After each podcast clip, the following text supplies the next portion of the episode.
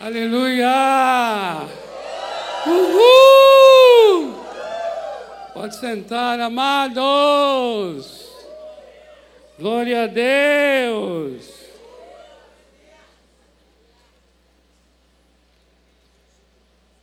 Aleluia. Que momento especial. Nós estamos nesse desperta. Eu diria que de todos os despertas, né?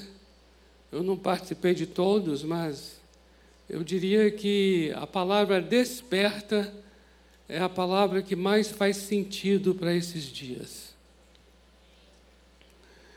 Porque nós estamos com esse com esse tema é mais do que um tema, é uma, é, um, é uma fome mesmo, é um desejo de um avivamento, de uma renovação espiritual. Eu sei que os nomes são os mais diferentes, não é? A gente dá vários nomes. Mas o que nós estamos querendo mesmo é assim: há muito mais que isso. Você concorda? Você concorda? Eu estava cantando, tentando cantar a canção ali, e as meninas não estavam sabendo que, que o nome dessa música. Vocês sabem, né? Há muito mais que isso.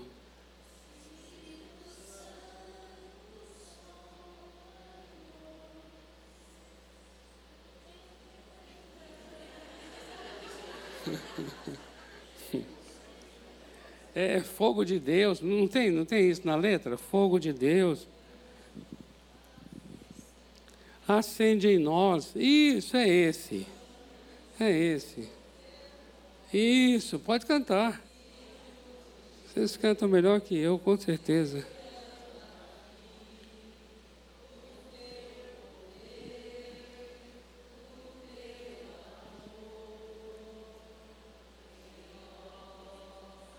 Aleluia! Glória a Deus! Há muito mais que isso, há muito mais que isso. Vocês entendem, vocês, vocês, vocês percebem, discernem isso no espírito de vocês, não discernem? De que há muito mais que isso. Há muito mais mesmo que tudo que a gente tem visto e ouvido. Amados, a palavra de Deus é o nosso referencial para a gente dizer há muito mais que isso. Você olha para as Escrituras, você vê as experiências, e você fala assim: Senhor, essas experiências são possíveis. Há muito mais que isso. Você olha para a história da igreja, você vê experiências que a igreja teve, experiências assim que que marcaram um pouco fora da curva daquilo que poderia ser chamado de, de ordinário. Daí você reforça mais ainda essa convicção de que há muito mais que isso.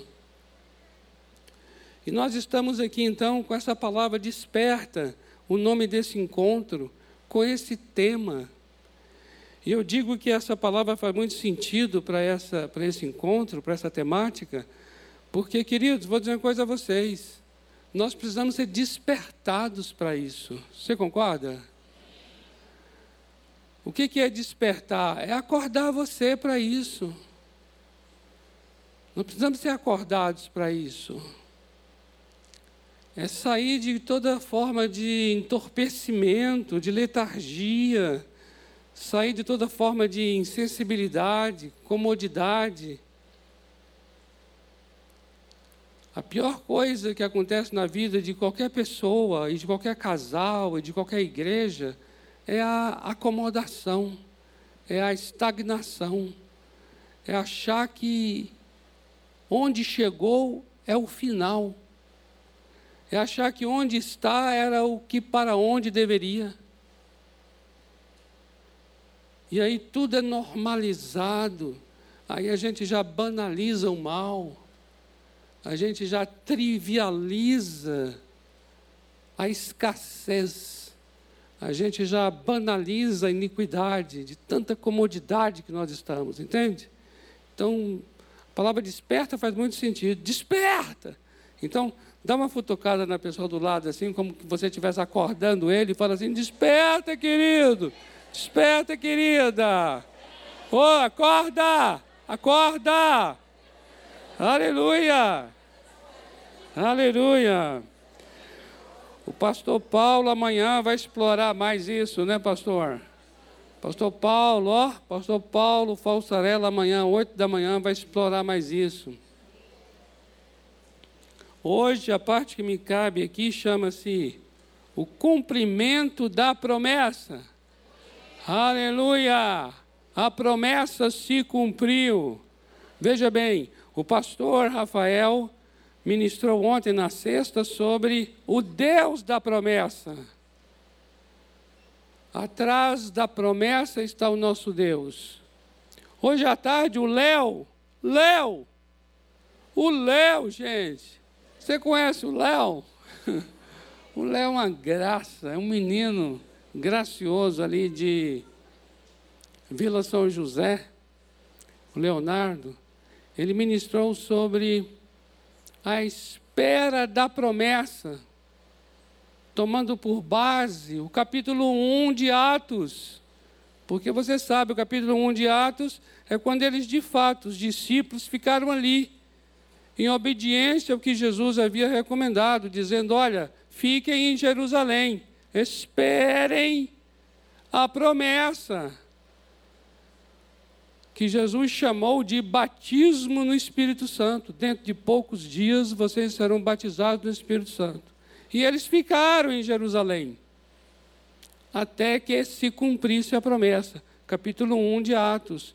O Léo compartilhou hoje à tarde com o nosso radical. Uhul! Agora, eu falei assim, compartilhou com o nosso radical. Deixa eu fazer uma mudança aqui. Amados, Ontem aqui no Up, Up, eu gosto desse nome, Up. Eu demorei para entender. Up. Eu acho que até hoje eu não entendo, é um mistério. Up. Up. Gente, ontem no Up tinha aqui uma multidão aqui que você não sabia dizer se era o up, se era o stop. Isso era o. Que coisa maravilhosa. Aí quando eu falei agora à tarde, assim, o radical, é porque, olha, uma das coisas, permita-me dizer isso, não se ofendam, por favor, por favor, não me julguem.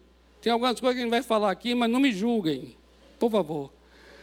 Mas muitas vezes tem hora que a gente estigmatiza muito as coisas. E a gente segmenta demais, segmenta demais. Então, sexta foi o up, Hoje à tarde, o radical.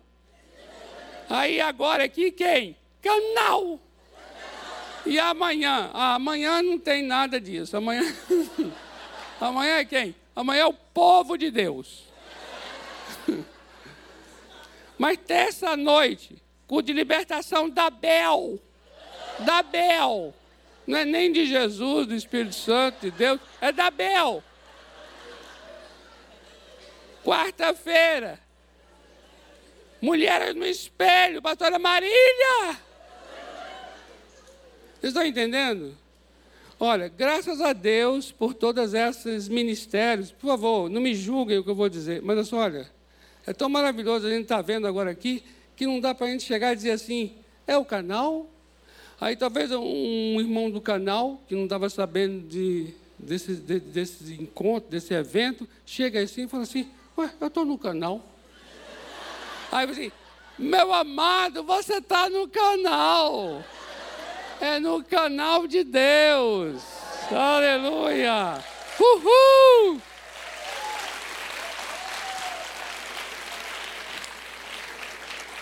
Amém. Oh, amados, a gente precisa fazer umas orações aqui para a gente romper essas barreiras. Romper essas barreiras. E você vai entender a profunda necessidade disso nesta palavra de hoje sobre o cumprimento da promessa. Então veja, o nosso querido Léo ministrou hoje à tarde, baseado no capítulo 1 de Atos,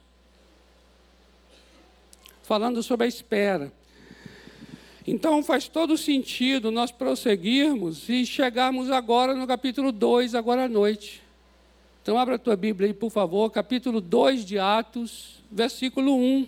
Vamos ler só o verso 1. Capítulo 2, versículo 1.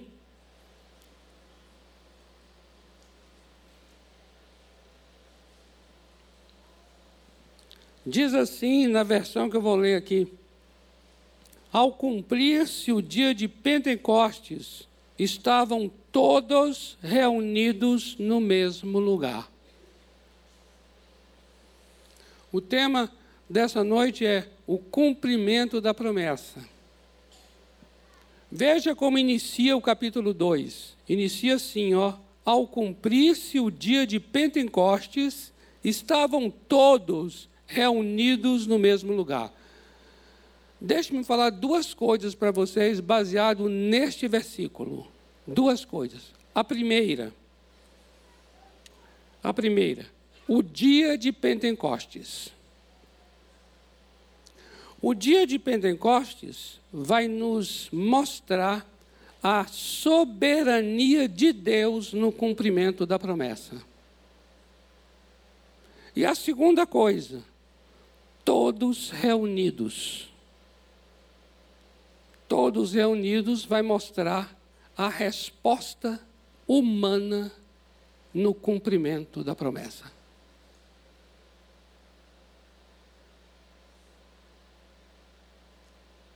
Então, nós temos aqui no verso 1 já duas verdades absolutamente complementares. A primeira é: sobre o dia de Pentecostes. E esse dia vai nos revelar a soberania de Deus. Isso quer dizer o quê? É os céus que governam. Amém? Quem quer derramar é o nosso Deus. Amém? Esse negócio daí de falar assim, ah, Senhor, eu, eu quero o teu poder, venha teu poder, venha teu poder. Ah, fique quieto, meus filhos. Esse negócio, você quer o poder, vai, vai poder. Não. É o Senhor que derrama, e Ele faz isso no momento em que Ele deseja, que Ele quer, que Ele escolhe, que Ele opera. É de cima para baixo. Amém? Deus é soberano em cada movimento dele sobre a terra.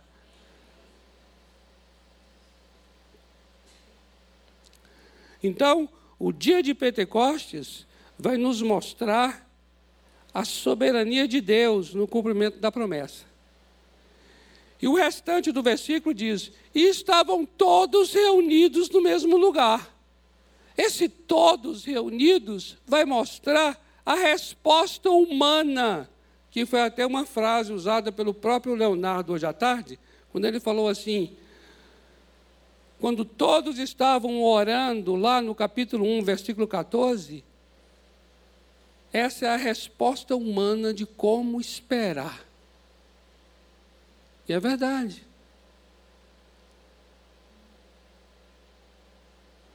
O que nós temos então nesse, cumprimento da promessa? Nós temos uma sincronia entre os céus e a terra. Nós temos um encontro. O um encontro da soberania com a resposta humana. O um encontro de o desejo do nosso Deus, o plano do nosso Deus, o propósito do nosso Deus, a vontade do nosso Deus, a manifestação do nosso Deus e pessoas que estão ali com fome, buscando, orando, orando com o mesmo coração. E eu vou dizer, queridos, Pentecostes é uma experiência que nunca vai se repetir, historicamente falando. Aquela foi aquela lá. Não adianta nós falarmos assim, é, Senhor, venha como em Pentecostes. Tem até uma canção que fala isso, venha como em Pentecostes. Aí o Senhor fala assim, calma. Ao longo da história, ele nunca se manifestou, nem no livro de Atos, ele se manifestou como foi no próprio dia de Pentecostes. Agora, nós temos os sinais, características, marcas do que aconteceu naquele dia que se repetirão.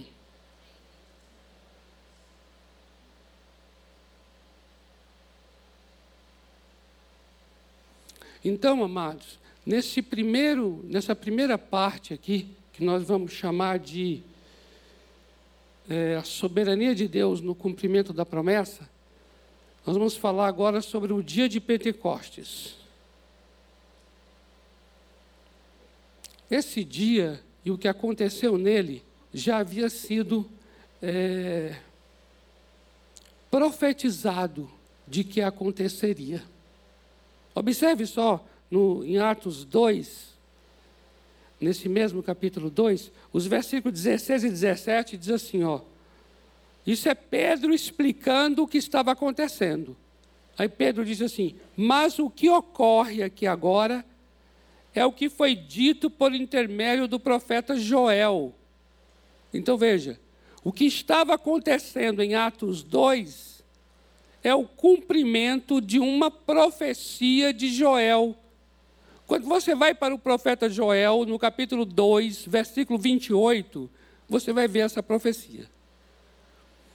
E aí Pedro repete a profecia. Pedro diz assim: E acontecerá nos últimos dias, diz o Senhor, que derramarei do meu espírito sobre toda a carne. Vossos filhos e vossas filhas profetizarão Vossos jovens terão visões e sonharão vossos velhos. Amém?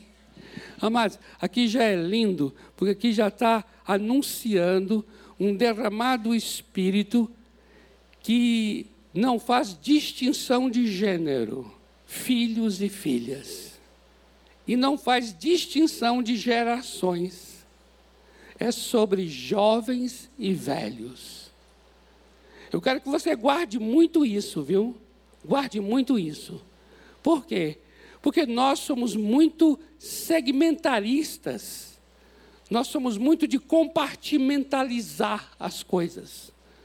Nós somos muito de, de veja só, nós podemos não estar divididos, mas ainda assim continuarmos separados. Você compreende isso? separados por causa do próprio gênero, separados por causa das faixas etárias, não é? E aí eu repito um pouco o que disse antes aqui, sabe? Olha, ali é o ministério Kids. Ah, aqui é o ministério tal, aqui é o ministério tal, aqui é o ministério tal. Não estamos divididos, glória a Deus por isso. Mas podemos estar separados. E o Espírito Santo está aqui derramando sobre toda a carne, todas as pessoas. O Espírito Santo está contrariando todas as formas de separação, de divisão, de preconceito. Atenta para isso, porque nisto aqui eu entendo há uma chave muito preciosa para nós compreendermos esse cumprimento da promessa naqueles dias e o cumprimento da promessa em nossos dias. Eu queria que você entendesse isso. Aqui está uma chave para nós entendermos o cumprimento da promessa lá em Atos 2 e o cumprimento da promessa nos dias atuais em 2023. E qual é a chave? É você entender que não há separação entre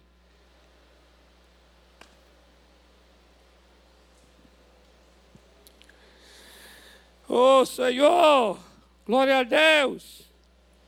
Observe então que já foi profetizado isso, esse cumprimento. Está se cumprindo o que foi profetizado. Olha só, João 7,39.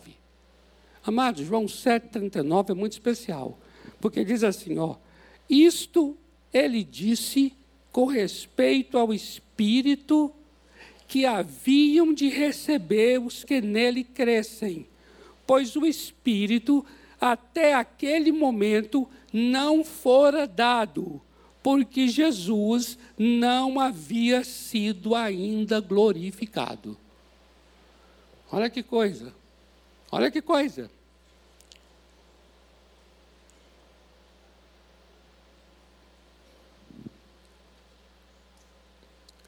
O Espírito Santo ainda não foi dado. Por que não foi dado? Porque Jesus ainda não havia sido glorificado. Logo a gente entende o quê?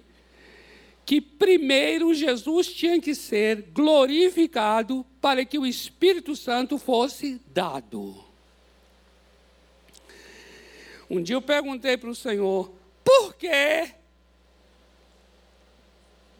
ele tem que primeiro subir para o Espírito Santo ter que descer? Porque essa condição, a condição para o Espírito Santo ser dado era Jesus ser glorificado primeiro. Por quê? E eu comecei a compreender que o ministério do Espírito Santo é glorificar Jesus. O ministério do Espírito Santo é trazer para a igreja é trazer para as pessoas a experiência da obra de Jesus. Logo, a obra de Jesus precisava ser concluída para que o Espírito Santo pudesse ser derramado. E quando isso aconteceu, quando foi que o Espírito Santo foi derramado? Em Atos 2. Aí você vai dizer assim: ah, então se ele foi derramado, Jesus foi glorificado. Quem vai pregar isso é Pedro, no próprio Atos 2. Pedro vai explicar por que aquela turma estava falando em línguas. Amados, essa é uma das coisas mais bonitas que eu Aquele povo estava falando em outras línguas, assim, pareciam uns bêbados falando em outras línguas, em outras línguas. Tinha lá umas 16 nações representadas que começaram a ver aquele povo falando maravilhas e cada um entendendo no seu próprio idioma. E aí, aí, aí eles disseram: esse povo está bêbado. Aí Pedro, não, o que está acontecendo aqui é para cumprir a palavra do profeta Joel. E aí Pedro começa a pregar, dizendo assim: Jesus Cristo foi enviado por Deus. Olha, amados, não há como falar da obra do Espírito Santo se não ligar essa obra com o que Jesus fez. Entenda bem isso. Esse negócio é maravilhoso. Espírito Santo e Jesus estão muito interligados. Jesus não fará, o Espírito Santo não fará em nós nada além do que Jesus já fez por nós. Receba isso, amado. O Espírito Santo não fará em nós nada mais além do que Jesus já fez por nós. Ou seja, tudo que Jesus já fez por nós, o Espírito Santo fará em nós. Por isso, não dá para explicar a manifestação do Espírito Santo sem primeiro falar de Jesus. Está compreendendo? Sabe por quê? Porque Páscoa e Pentecostes são duas festas interligadas pela contagem da medida do Homer, que é uma medida hebraica. E são as únicas festas de Israel que estão interligadas. É só depois da, da Páscoa, 50 dias depois, é Pentecostes. Ou seja, Pentecostes só acontece quando acontece Páscoa. A data de Pentecostes depende da data da Páscoa. Porque a Páscoa está ligada a Pentecostes. Pentecostes é 50 dias depois da Páscoa. O que quer dizer? Quer dizer que Páscoa é a morte de Jesus, Pentecoste é a descida do Espírito Santo. A descida do Espírito Santo está ligada à morte de Jesus. Se não há morte de Jesus, não há descida do Espírito Santo. Uhul! Oh, glória! Cadê a bateria?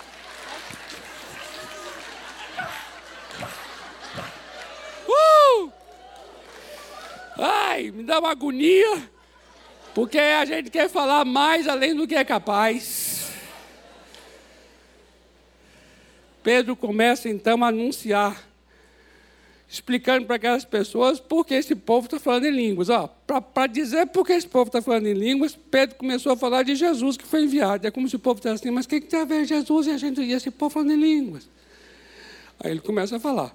Jesus foi enviado, varão de milagres, realizou nessa terra. Aí Pedro continua. Ele morreu, mas não ficou lá retido na morte. Deus o ressuscitou. O salmista Davi anunciou essa ressurreição de Jesus. Isso é Pedro pregando.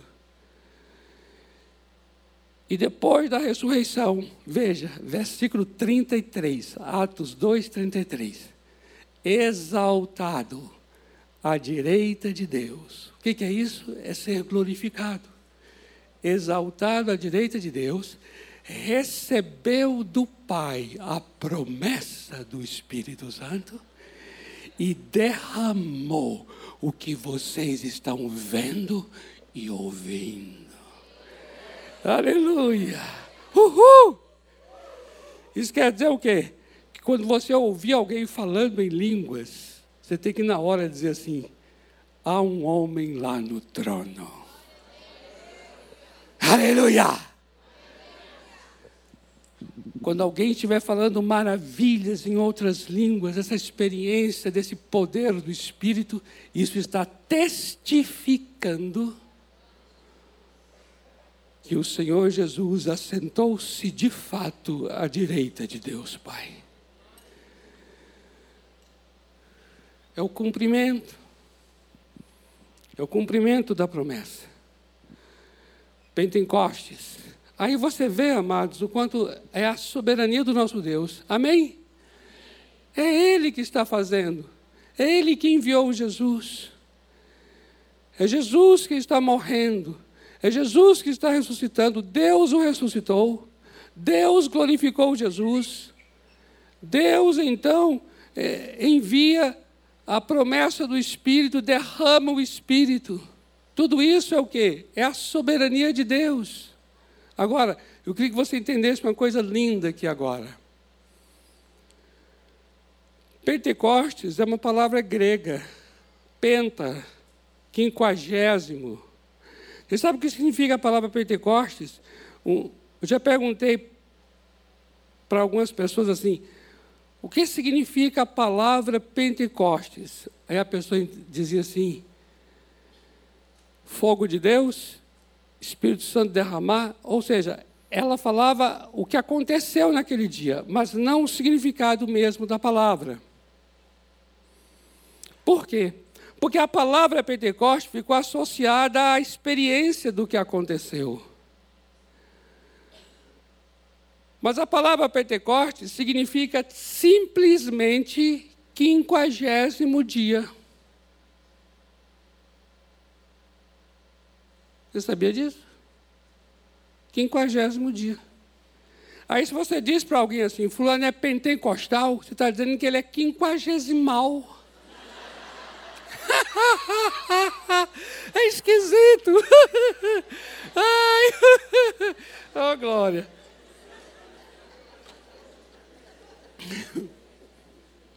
Entendeu? É assim, ó. O que se quer dizer, a gente sabe que ele é pentecostal, a gente sabe o que está querendo dizer. Mas o que está sendo dito literalmente é que ele é quinquagésimo. Entendeu? Você está dizendo assim, ó, você é um quinquagésimo.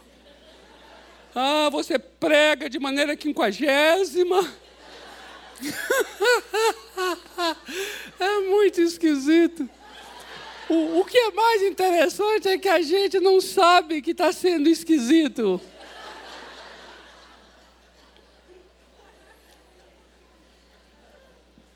Esse dia de Pentecostes, amado, ficou engraçado agora. Você está sendo quinquagésimo. Olha só, esse dia de Pentecostes, ao cumprir-se, Pentecostes é uma festa, é um nome grego. Engregar o nome coisa de Alexandre o Grande, que resolveu helenizar o mundo todo e trazer o grego como língua universal. E aí pegou um nome hebraico da festa e transformou no nome grego. Mas para nós entendermos mesmo o Pentecoste, precisamos recorrer ao nome original da festa. E o nome original é hebraico, não é grego. Pentecostes é uma das três maiores festas hebraicas. A primeira é a da Páscoa, a segunda é Pentecoste e a terceira é Tabernáculos. A palavra a palavra para, para essa festa na língua hebraica, ela, é, ela tem o nome de Shavuot, que significa semanas, porque são sete semanas. Mas essa festa, veja bem, aqui eu quero chamar a atenção de você. Essa festa tem um outro nome, que é Hakatzir. Hag, Hag é, é festa. Hakatsir, Katsir, significa festa das colheitas. Presta atenção nisso aqui. Festa das colheitas. Levítico capítulo 23, versículos de 15 a 22. Deuteronômio capítulo 16, versículos de 9 a 11. São dois textos, Levítico 23, Êxodo de Deuteronômio 16, que falam sobre a festa das colheitas ou festa das semanas. Porque durante sete semanas eles faziam as colheitas. Começava com a colheita da cevada e no final dos 50 dias era a colheita do trigo. A festa das colheitas. É interessante receber este o nome. Festa das colheitas.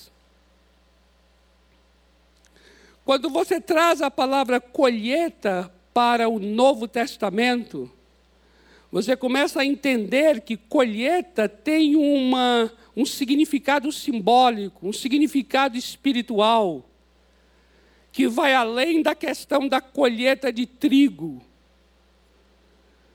Eu não sei se você já encontrou a palavra colheita na Bíblia tendo uma conotação espiritual.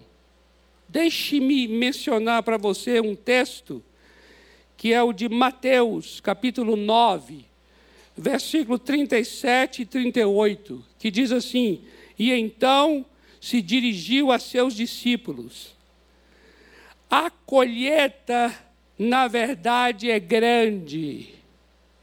A palavra ali não é seara, é a palavra terismos na língua grega, que significa colheita. A colheita, na verdade, é grande, mas os trabalhadores são poucos. Rogai, pois, ao Senhor da colheita que mande trabalhadores para a sua colheita. De que fala a colheita aqui? O Senhor Jesus está falando aqui em Mateus 9. Ele está falando de salvação de vidas. Ele está falando de pessoas que serão ajuntadas como se ajunta os montes de trigo. Os montes de trigo serão ajuntados. E colheita aqui tem um sentido espiritual porque ele está falando de Senhor Deus, envia trabalhadores, pessoas que vão que vão trabalhar para salvação de vidas. E salvação de vidas é entendido aqui como colheita, como algo que se vai tomar, ajuntar e oferecer para Deus. Amém? Então você veja, essa festa é festa das colheitas. E foi justamente na festa das colheitas que o Espírito Santo se manifestou. E o que foi que aconteceu ali quando ele se manifestou? O grande, olha, mas vou dizer uma coisa, uma coisa linda, a coisa mais linda que aconteceu ali. Nem não foi nem a questão do poder deles falarem novas línguas, mas o fato de vidas de vários lugares, 16 nações representadas, se ajuntaram naquele lugar para ouvir. E aí, quando Pedro começou a pregar, cheio do poder do Espírito Santo, diz a Bíblia que nesse capítulo 2 mesmo, que quase 3 mil almas foram batizadas. Aleluia! Uhul! Sabe por quê? Por quê? Porque estava sendo uma colheita. Amém? Amados, para que haja uma colheita, temos a necessidade de que haja um derramamento do Espírito. A salvação das vidas. Olha, eu vou dizer uma coisa a você. Nós podemos aqui ter experiências tremendas nesse lugar com o Espírito Santo, de sermos assim arrebatados, chorarmos, curados, e eu creio que essas coisas já são grandiosas e gloriosas em si mesmas, não são? Mas eu vou dizer uma coisa a você: nunca o nosso Deus planejou para que o Espírito Santo fosse derramado na igreja para o fim da própria na própria igreja nunca é para se encerrar na própria igreja. Jamais. Ele disse em Atos 1:8: "Derramarei, vocês serão revestidos de poder para quê? Para que vocês sejam minhas testemunhas. Onde? Em Jerusalém, Samaria, Judéia e até os confins da terra. Aleluia. Aleluia. Glória a Deus. Então veja que coisa linda aqui agora, olha que coisa linda. Quando os discípulos estão no cenáculo, presta atenção, o Espírito Santo está ali cumprindo a promessa, está vindo, aquelas vidas estão vindo, presta atenção aqui, elas estão vindo, e aí aquelas pessoas começam a ser arrebatadas pela pregação de Pedro, e elas dizem assim: o que devo fazer para o que eu devo fazer agora para ser salvo? Elas ficam desesperadas porque o Espírito Santo está convencendo cada uma delas, e elas são batizadas. Naquele mesmo dia, lá no templo, estavam as pessoas trazendo os feixes de trigo para oferecer a Deus como primícias. Oh, glória! Exalabarra de. Que coisa tremenda. O que estava acontecendo no reino natural, trazendo trigo, estava acontecendo no reino espiritual, vidas sendo colhidas para Deus. Amém? Oh, coisa linda. Amados, essa festa também, Pentecostes, veja como é que isso é obra de Deus. Não é obra de Deus? É obra de Deus. Não dá para ser uma coisa humana, criada por um, por um ser humano. Essa, essa festa, Pentecostes, também está se cumprindo algo muito poderoso nesse dia. Sabe o que é? É porque essa festa é também chamada de Hagtaman Torah. É um nome hebraico. Esse nome hebraico, Hagmatan Torah, corrigindo aqui, Hagmatan Torah. Por quê? Porque é a festa da entrega da lei. Sabe por quê? Veja bem aqui, olha só. Nós estamos no Egito, no Egito, capítulo 12 de Êxodo. Capítulo 12, Êxodo. Aqui, ó, Egito. O que aconteceu ali? A morte do cordeiro. Essa noite é Páscoa e vocês sairão do Egito. Aí eles saíram do Egito e eles andaram durante 50 dias. Presta atenção aqui, ó. 50 dias. 50 dias. 50 dias. E eles chegaram, sabe onde? No Monte Sinai. E aqui receberam a lei. Êxodo 19, 1. De Êxodo 12 até Êxodo 19 foram 50 dias. 50 dias andando. E Deus já havia planejado que seria 50 dias das colheitas da cevada e do trigo. Eita Deus! Tudo cronometrado, sincronizado.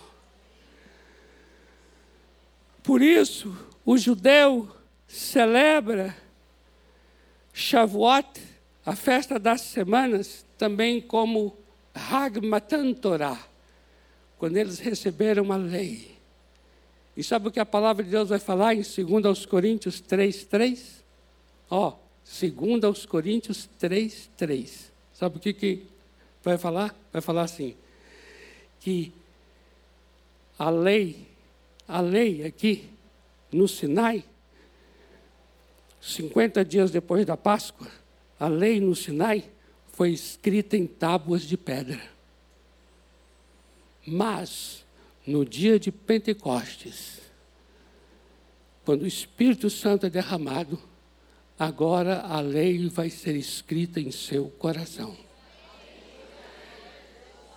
Por isso, eu creio numa coisa poderosa, que é assim, e eu creio que você crê também. Só há transformação do coração quando há poder do Espírito Santo. Quando é que a palavra de Deus, a lei de Deus, vai de fato transformar a pessoa a ponto dela se arrepender do pecado, a ponto dela mudar sua conduta? É quando houver poder do Espírito Santo. Por isso, veja só isso aqui. É só com o poder do Espírito que há salvação de vidas, festa da colheita, e é só com o poder do Espírito que há transformação do coração, festa da entrega da lei.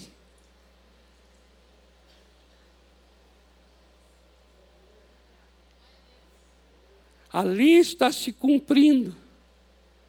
O cumprimento da promessa é esse está se cumprindo agora e que haverá salvação. É o cumprimento da promessa. E está se cumprindo agora e que haverá transformação de corações. Amém, amados? Porque houve o quê? Um revestimento de poder. Sem revestimento de poder, não há pessoas regeneradas. Sem investimento de poder não há pessoas transformadas. Por isso essa festa é festa da colheita e é festa da entrega da lei. Está se cumprindo. E agora, para encerrar, eu preciso falar da segunda parte, que é a resposta humana que vai ser dada ao cumprimento da promessa. A resposta humana é: estavam todos reunidos no mesmo lugar. Então, o nosso Deus é soberano para marcar os tempos e as estações. Aqueles discípulos oravam sem saber se no dia de Pentecoste haveria ou não qualquer tipo de experiência. Somente o nosso Deus sabia a data, o tempo certo. Mas o que eles fizeram, mesmo quando não sabiam? Eles perseveraram unidos em oração. Amém, amados? Amados, olha, eu não sei como, está, como tem estado o seu espírito nestes dias. E quando eu falo nestes dias, não estou falando nessas semanas, não, mas até mais lá atrás. Mas, queridos, olha, eu tenho, eu tenho sentido no meu espírito assim, há um gemido na igreja. A igreja está começando a dizer a Deus: há muito mais que isso. As pessoas estão começando a ficar muito mais inquietas, muito mais incomodadas. Testifica isso no seu coração? Testifica no seu coração? Aí agora a gente começa a ouvir testemunhos de lugares, como está acontecendo agora em Usburn, né? em Usburn, em Usburn. Demorei para aprender.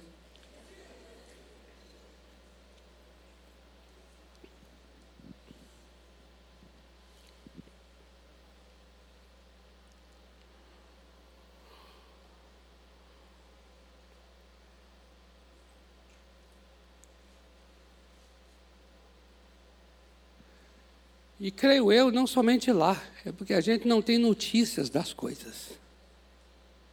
E outra, e outra.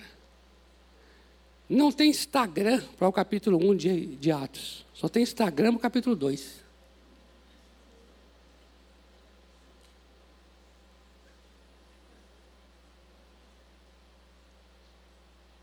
Nenhum repórter vai no capítulo 1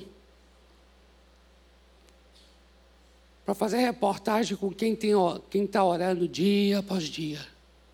Mas tem muita reportagem no 2, quando começa a acontecer coisas fora da curva. Mas para todo dois há um.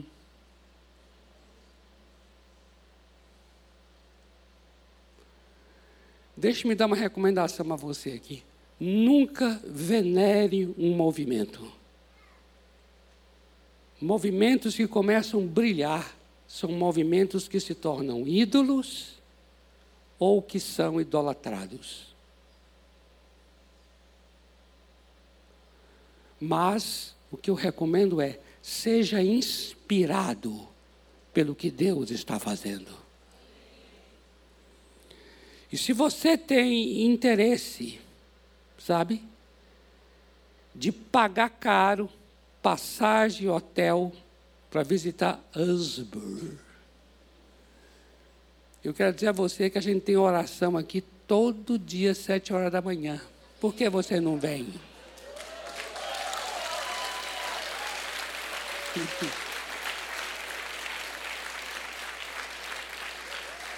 Eu fiquei lembrando, sabe o que eu fiquei pensando, pastor Paulo? Nós temos uma reunião de oração aqui, às nove e meia da manhã, inaugurada pelo pastor Ernesto Onini, não é? Que não para nunca aquela reunião. E já é taxado, estigmatizado, reunião do pessoal mais velho, um pessoal mais velhinho, um pessoal mais não sei o quê. Gente, nós, nós somos fogo para essas coisas. Nós somos terríveis para isso. Rotular, rotular. A gente é bom de rotular estigmatizar.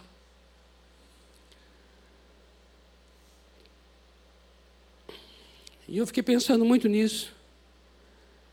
De que? Quantas pessoas com lágrimas estão plantando? Quantas pessoas que já têm tanta história, que está aí com lágrima, com suor e com sangue plantando a semente. Sabe o que a palavra de Deus diz no Salmo 126? Exatamente isso que aquele que sai plantando com lágrima, com dor, voltará trazendo os seus feixes com muita alegria. Agora, sabe o que acontece conosco? Com todos nós, inclusive comigo que vos fala? Eu quero beber o vinho e comer o pão, mas eu não quero plantar a videira, porque é o inferno que eu vou ter que enfrentar. Eu não quero plantar o trigo porque dá trabalho. Mas eu quero chegar quando tiver festa. Eu quero chegar na hora da alegria. Oh, amados, diga a verdade.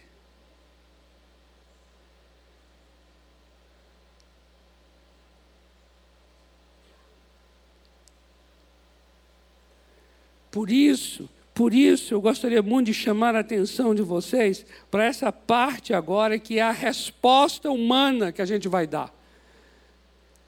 E a resposta humana que a gente vai dar é: todos reunidos no mesmo lugar.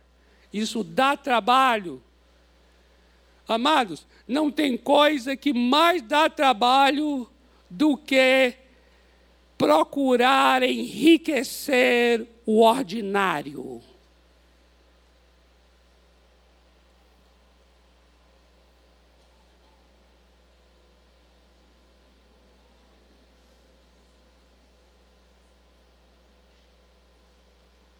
Diga se não dá trabalho.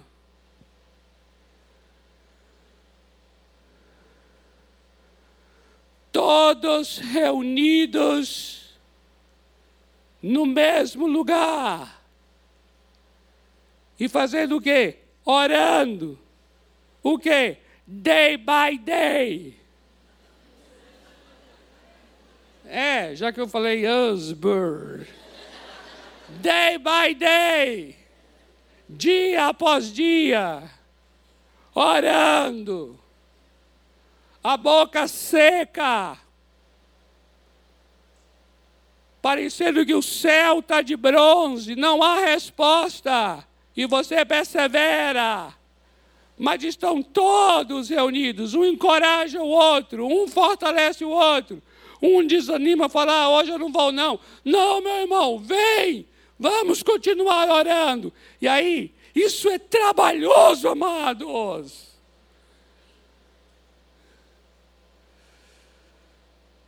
Eu queria muito que você saísse desse lugar assim. Por exemplo, vamos ter o desperta. Amados, ontem aqui à noite, o pessoal tá, entraram aqui assim que a gente já. Uma alegria, um negócio aqui. Eu quero ver o, o up de sexta-feira que vem agora aí.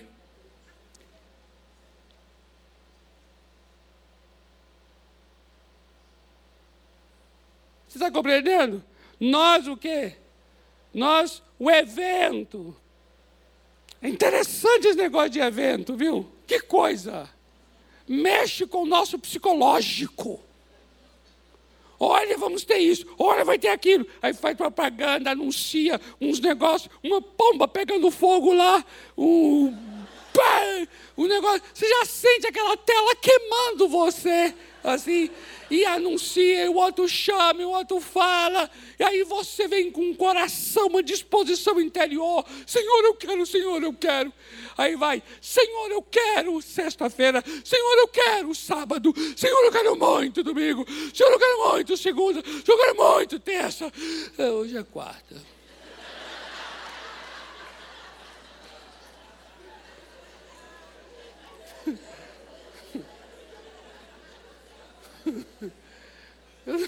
Eu, nunca vi. Meu Deus do céu, olha só. Acampamento, já viu acampamento? Vai para acampamento, vai, vai para cima. Primeiro dia de acampamento. Você tem o primeiro culto da pessoa antes do acampamento. O culto é assim. Ele está ainda aqui. Ele está ainda aqui antes de ir para o acampamento. Foi pra, chegou no acampamento. Tá, tá, tá, tá, tá, tá. Senhor, fogo, fogo, Senhor, quero o teu fogo. Aí voltou para o culto normal. Senhor, eu fico, eu fico querendo entender. Oh, meu Deus do céu. Eu quero entender isso. Eu quero entender esse mistério. É muito mistério. Oh Deus! Oh Deus!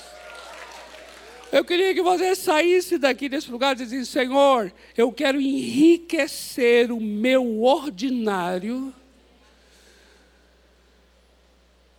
porque o extraordinário cabe a Ti. Eu quero, eu quero, Senhor, investir no meu cotidiano. Senhor, eu quero saber perseverar. Senhor, eu quero saber andar com o meu irmão. Eu quero saber estar junto dele.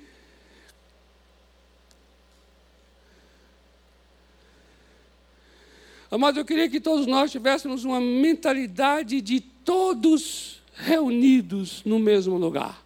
Queria muito que tivesse essa mentalidade, todos reunidos no mesmo lugar.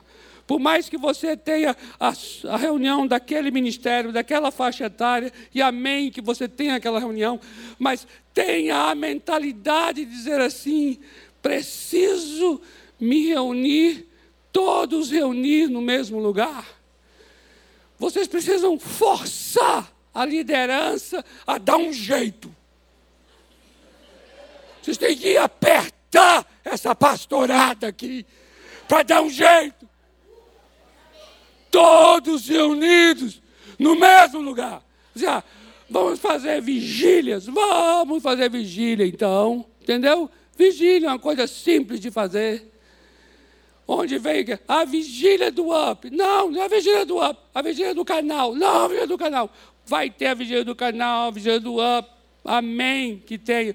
Mas precisamos ter mais movimentos intencionais entre nós, em que não haja nenhuma distinção de faixa etária ou de ministério.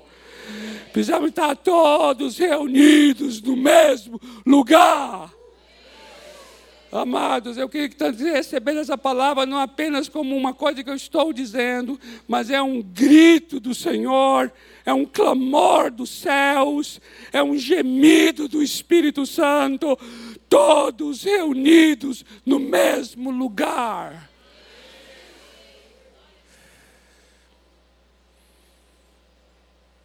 Oh Senhor, oh Senhor todos reunidos no mesmo lugar. Eu queria dizer uma coisa a vocês.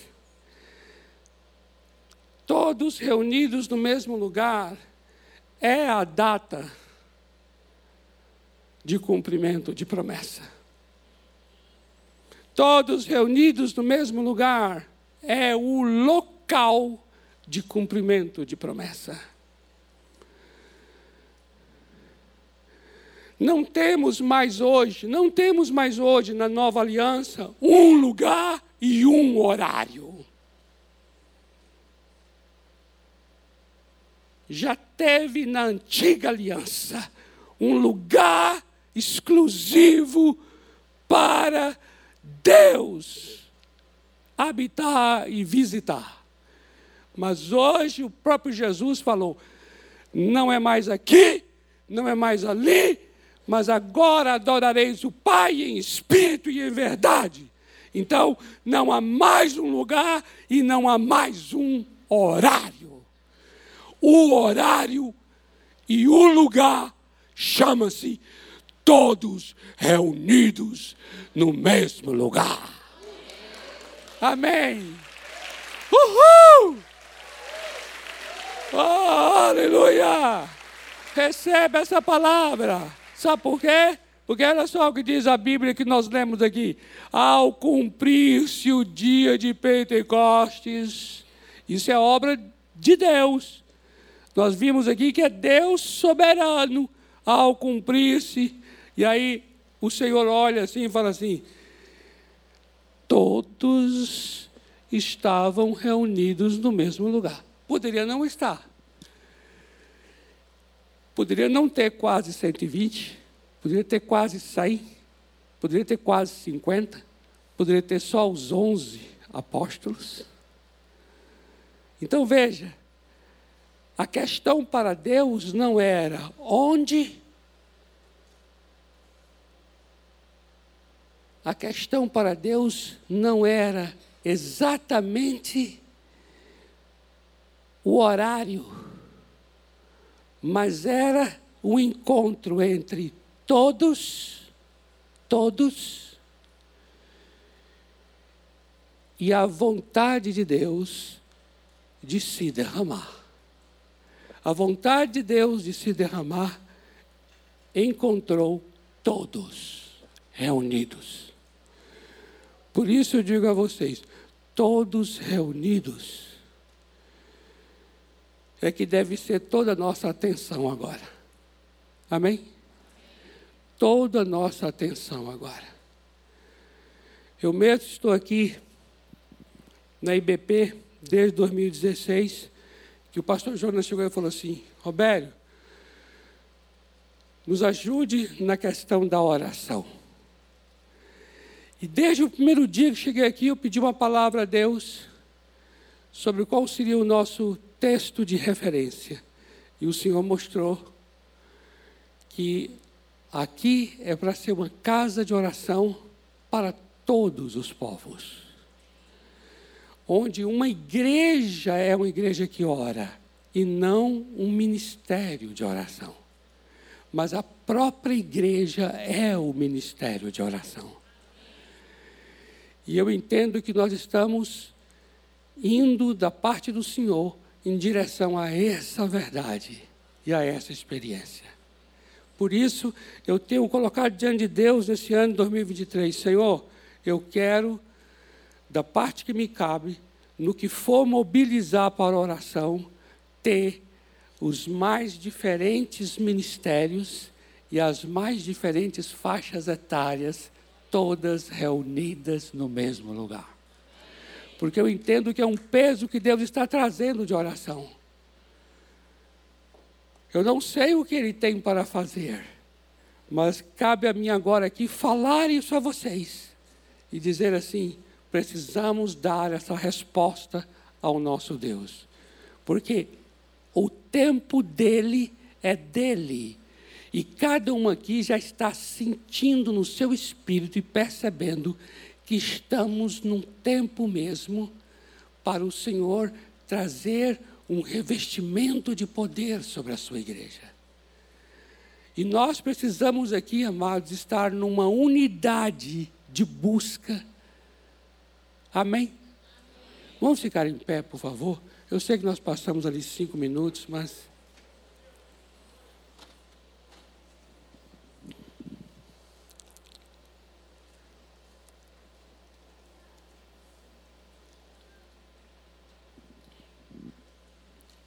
Eu queria que você desse as mãos assim, quem está aí, juntasse assim os bancos também. Se quiser mais do que as mãos, tiver um pouco de liberdade, os jovens e assim, você pode até colocar a mão no ombro da pessoa.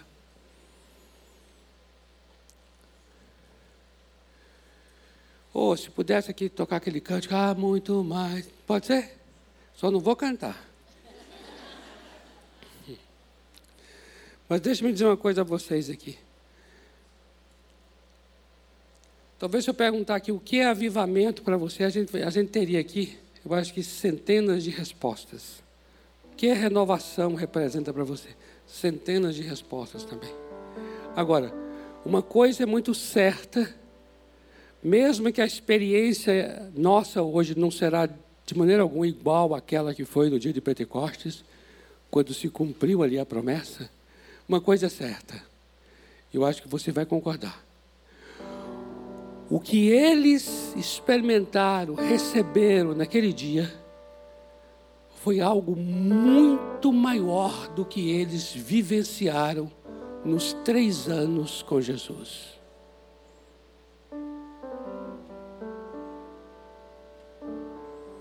Eles mesmos viram ali que foi algo totalmente diferente e algo muito além.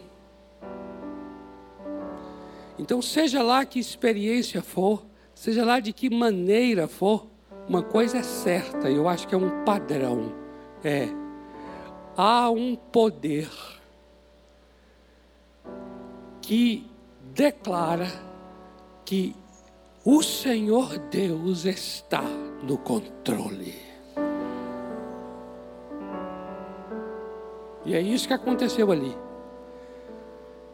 Porque eles estavam orando antes, no capítulo 1. Mas quando ele estava orando no capítulo 2, já oravam palavras que o Espírito Santo colocava na boca. Então não era nem mais o controle deles, era o Espírito colocando na boca. Está compreendendo? Eu posso pregar aqui, como faço a cada domingo à noite. Mas quando o Espírito Santo toma no sentido de um revestimento de poder, saem palavras que nem foram estudadas. Há manifestações de entendimento, de conhecimento, de poder de Deus que estão além do que eu preparei. É assim conosco em tudo, dentro da sua casa, no seu trabalho, sai do seu controle, da sua capacidade. Essa é uma marca que aconteceu lá e é uma marca que acontece sempre. Avivamento para mim não é outra coisa senão o Senhor Deus assumindo o controle. E eu gostaria muito que todos nós aqui, eu estou falando isso para chegar nesse ponto aqui, todos nós estivéssemos unidos nesse, nessa oração e nessa busca. Amém, amados? Mesmo que você não saiba nem o que, que isso vai ser, ou como será, mas eu gostaria muito que o seu coração tivesse agora unido para dizer assim: Senhor, há muito mais que isso. Senhor, há um controle teu que fica muito assim, explícito, que é o Senhor que está ali. Há, uma, há um governo, há uma autoridade tua, que fica muito claro que é o Senhor quem está falando, ou é o Senhor quem está fazendo.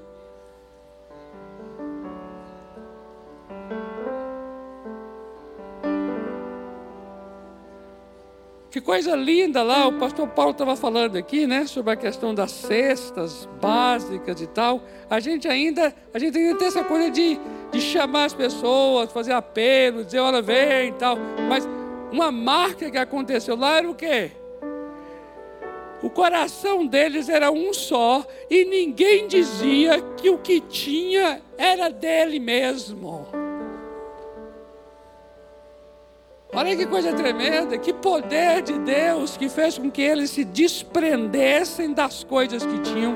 E aí haja cesta básica. Aí vinha cesta básica, sétima básica, oitava básica e não só básica. O negócio vinha em níveis mais profundos. Não é maravilhoso? Veja como é que hoje a gente parece estar assim, ó. E, amado, vocês vão concordar comigo, eu sei que vão. Hoje parece que a gente está assim, a gente está pingando a coisa assim, pingando. Não é? Tudo é meio assim racionado e pingado. Os dízimos e as ofertas, aí vai. Vamos adorar o Senhor, aí a gente, quatro cânticos. Adoramos. Aí vamos você percebe que tudo está assim, muito numa medida, uma medida, é o que a gente pode, glória a Deus. Só que é a hora da gente chegar para Deus e falar assim: Deus, eu estou meio cansado. Eu fiz tanto. E eu só vou até aqui. Queria dizer ao Senhor isso. Só consigo ir até aqui. Quanta gente está enferma.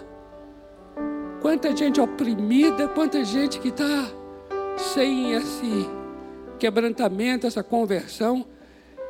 E o que eu faço não consegue alterar isso, Senhor. Não consegue mudar. Eu reconheço diante do Senhor que eu tenho limites e eles são enormes. Assuma teu controle, Senhor. Eu quero te buscar. Amém? Então eu queria que você segurasse mesmo em essa mão dessa pessoa à sua direita, à sua esquerda. Segura forte, assim, olha para ele, assim, segurando forte, assim, a mão dele. E diga para ele assim: há muito mais que isso. Pode dizer para ele aí, há muito mais.